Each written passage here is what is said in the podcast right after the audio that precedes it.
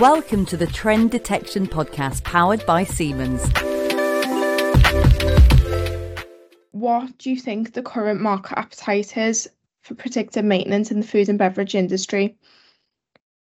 I believe there's a, a great deal of opportunity. Uh, many of the companies are trying to a go through sustainability uh, efforts.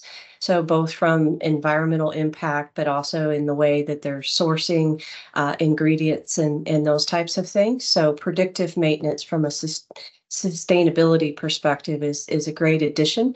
Uh, if your equipment's not performing and behaving the the way that it's supposed to and up to you know standards, then um, you, you, need to know about that and you can go fix a, a problem before an environmental uh, situation happens. And also dovetails into the energy consumption. So bad actors consume more energy. So being able to to catch those issues uh, ahead of time is is also um, a, a great opportunity. So that that's one area of, of focus. Two um, you know high demands uh, require that you have uh, good capacity to meet your customer demands from a, a, product perspective. So you can't do that if your equipment uh, is consistently down or you're having problems with unplanned downtime. Uh, and and third, bad actors also impact the quality of the products um, that that you're producing. So over baking something um, you know, for example, can can have quality issues that then turn around and hurt you in in the marketplace. So that brand recognition, being able to deliver the the way that you want, um, all of those can be uh, encouraged and supported using uh, predictive maintenance. Yeah, now 100% that's a that's a brilliant answer. Thank you so much. That's a, a really good summary. It's really interesting to see kind of the appetite in different industries. Um, because yeah, I think obviously each industry has its own specific needs. So it's really interesting to see how um the the platform itself can cater to you know each industry so and yet their their needs at the moment. So no, thank you for answering that. Um, so then my second question is um probably I mean probably similar to what I've just asked, but um what do you think for um the for the food and beverage industry what do you think are the are the benefits that they you know hope to gain from using predictive maintenance? What would you say the specific benefits um if, if you give a, a couple of examples of what they could hope to gain from um, deploying predictive maintenance? So in in the food and beverage industry, when you're plagued with problems of, of unplanned downtime, it can have a significant impact on the the materials. Uh, as you can imagine, once you start the the process, you may have a window of time to be able to to produce the product. Otherwise, you get degradation in, in the ingredients. Uh, you can have situations where unplanned downtime, if you're in the middle of that production, depending on the material that, that you're working with, uh, can gum up the, the machines, which then requires additional uh, cleaning and, and uh, sanitation to get, because you are working in a, a sanitized in, environment uh, many times in, in the food and beverage industry.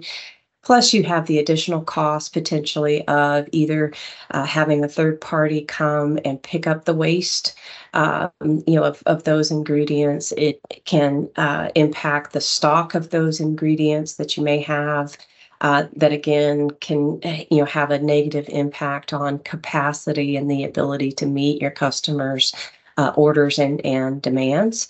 Uh, so those are just a few uh, small components of you know the potential of of where predictive maintenance. If you have the ability to say in two weeks we need to take this line down, that gives you the ability to schedule the the maintenance. It it gives you the ability to schedule within the production when is the best time to you know take the the system down uh, it also allows you to start understanding that the inventory of spare parts and what you should really have um, on the shelf, what can be delivered, you know, overnight versus what has delivery of, of weeks or months uh, lead time, especially in, in the supply chain environment that we're in. Um, that can be very important.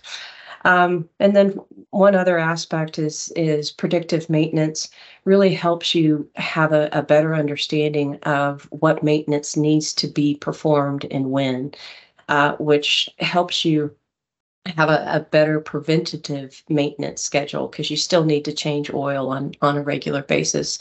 But if you can do it with data driven information, maybe you can go from three months to every four months. So that reduces the the safety risk to your employees. The fewer times you have to open up a piece of equipment or walk on a scaffold, the better it is for for your maintenance staff. Uh, it reduces the consumables. So if you're changing oil, you know, three times a year versus four times, um, it, it's a you know a, a money saving uh, you know financial stability for for a company from from that perspective yeah no 100% that that's a great answer thank you so much. And have you found kind of um with your your clients and your your customers um have they been more susceptible to wanting to do a pilot run? Or have you felt like they're a bit resistant to um, adopting a scalable approach. So, are they wanting to kind of just test it on a few machines and test it at that, or do you feel like um, some of them have been a little bit more, um, I don't know, understanding and want to kind of deploy the platform in a scalable way? Um, be interesting to just hear your take on that.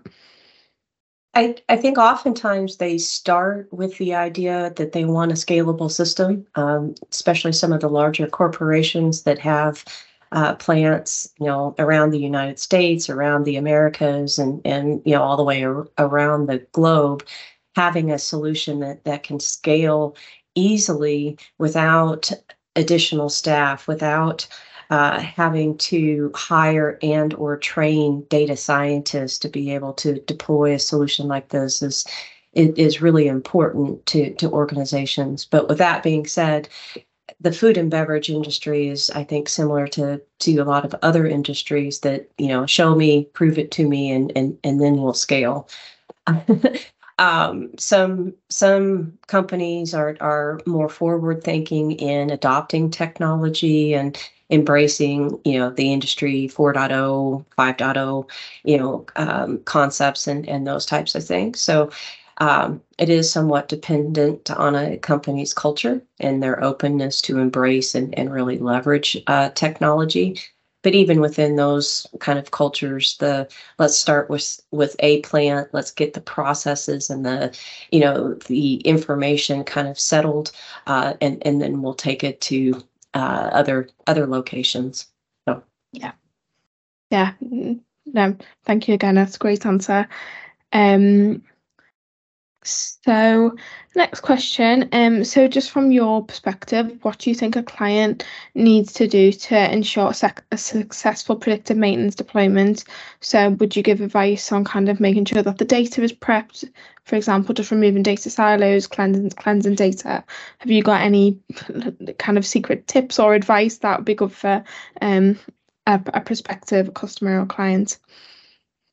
Uh, oftentimes uh, it, it starts with you know take it take it in a phased approach start you know on on the smaller sale side. Uh, don't try to you know boil the ocean you know as the the old saying goes. Um, because it, it, it is a, a large project um, to to take on. And eh, so some some of the advice is find a champion uh, with, within your organization that uh, believes in the concept, believes in in the technology and, and what it can bring to an organization, so that they can uh, promote the benefits um, as they start to come in when those successes happen. So you know, proof that the system brings the the value uh, that that we've talked about to to start with. Two is is education. You know, people are not comfortable with systems that that they don't know why they're using it, they don't know how to use it. They'll revert back to the old ways because they have a job to get done. Um, we hope to make that job better, it more efficient, easier, more straightforward. But if you don't train somebody how to use a, a system, um, they're they're going to go back to the old ways because they they need to do their work. Um, and then the other one, yes, is there is a large component on the side of the the technology that you have available. And many of these organizations have some plants that have older technology that you need to bring up to a certain level uh, versus you know a brand new plant that that was just built that has all of the, the latest bells and whistles.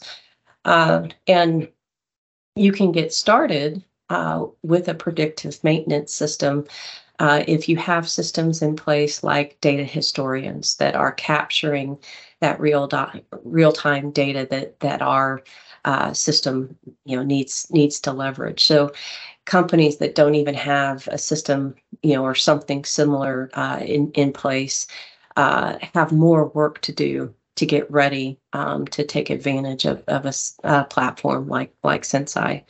Um, but with that being said, uh, you, there's still ways uh, to get started. So so don't ever not get started. yeah. Yeah, no, no, that's a great answer.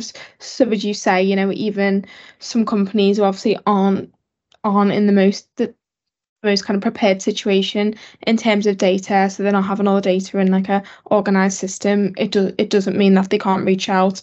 That the support from the the Siemens team obviously working on Senseye predictive maintenance is still there. So it's you know it's not a deterrent factor. They can still reach out and we can still help them with that and make sure that you know all their um all their data and things can be prepped before the initial deployment.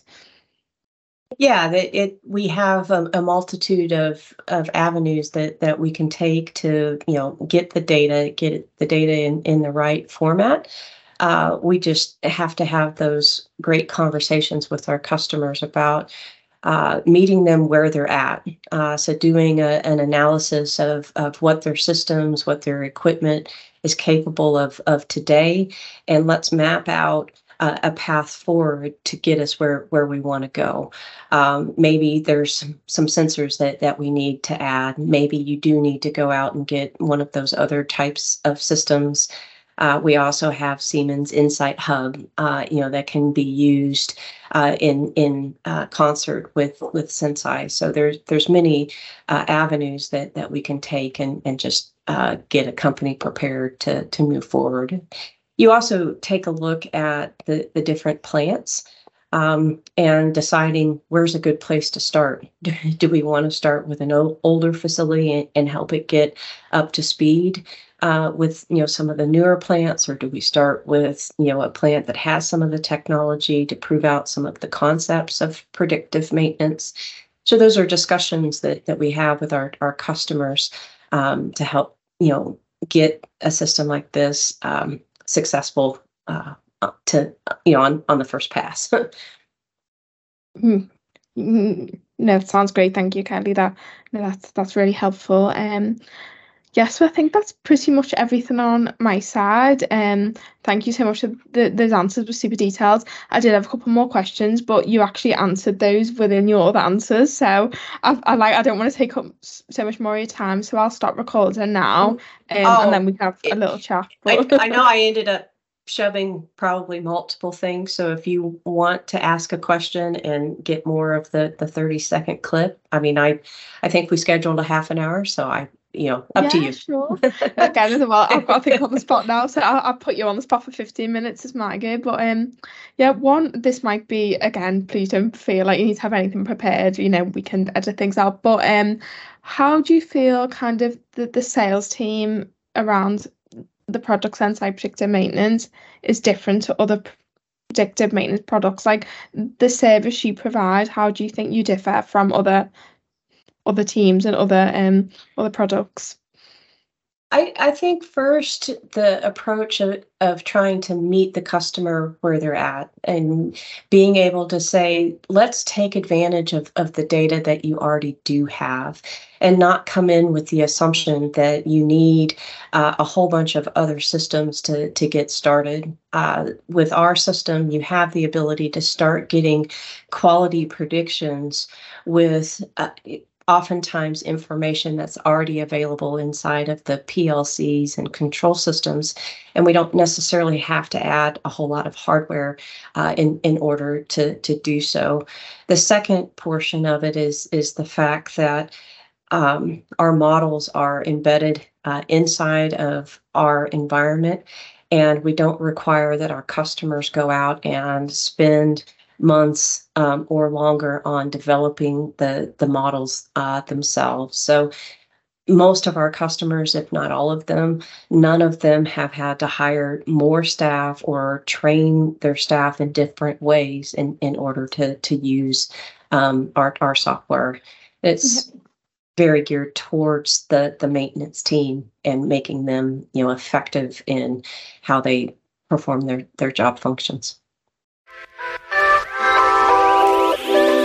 Please like and subscribe on all major podcast channels. And to find out more about Senseye predictive maintenance, go to Siemens.com.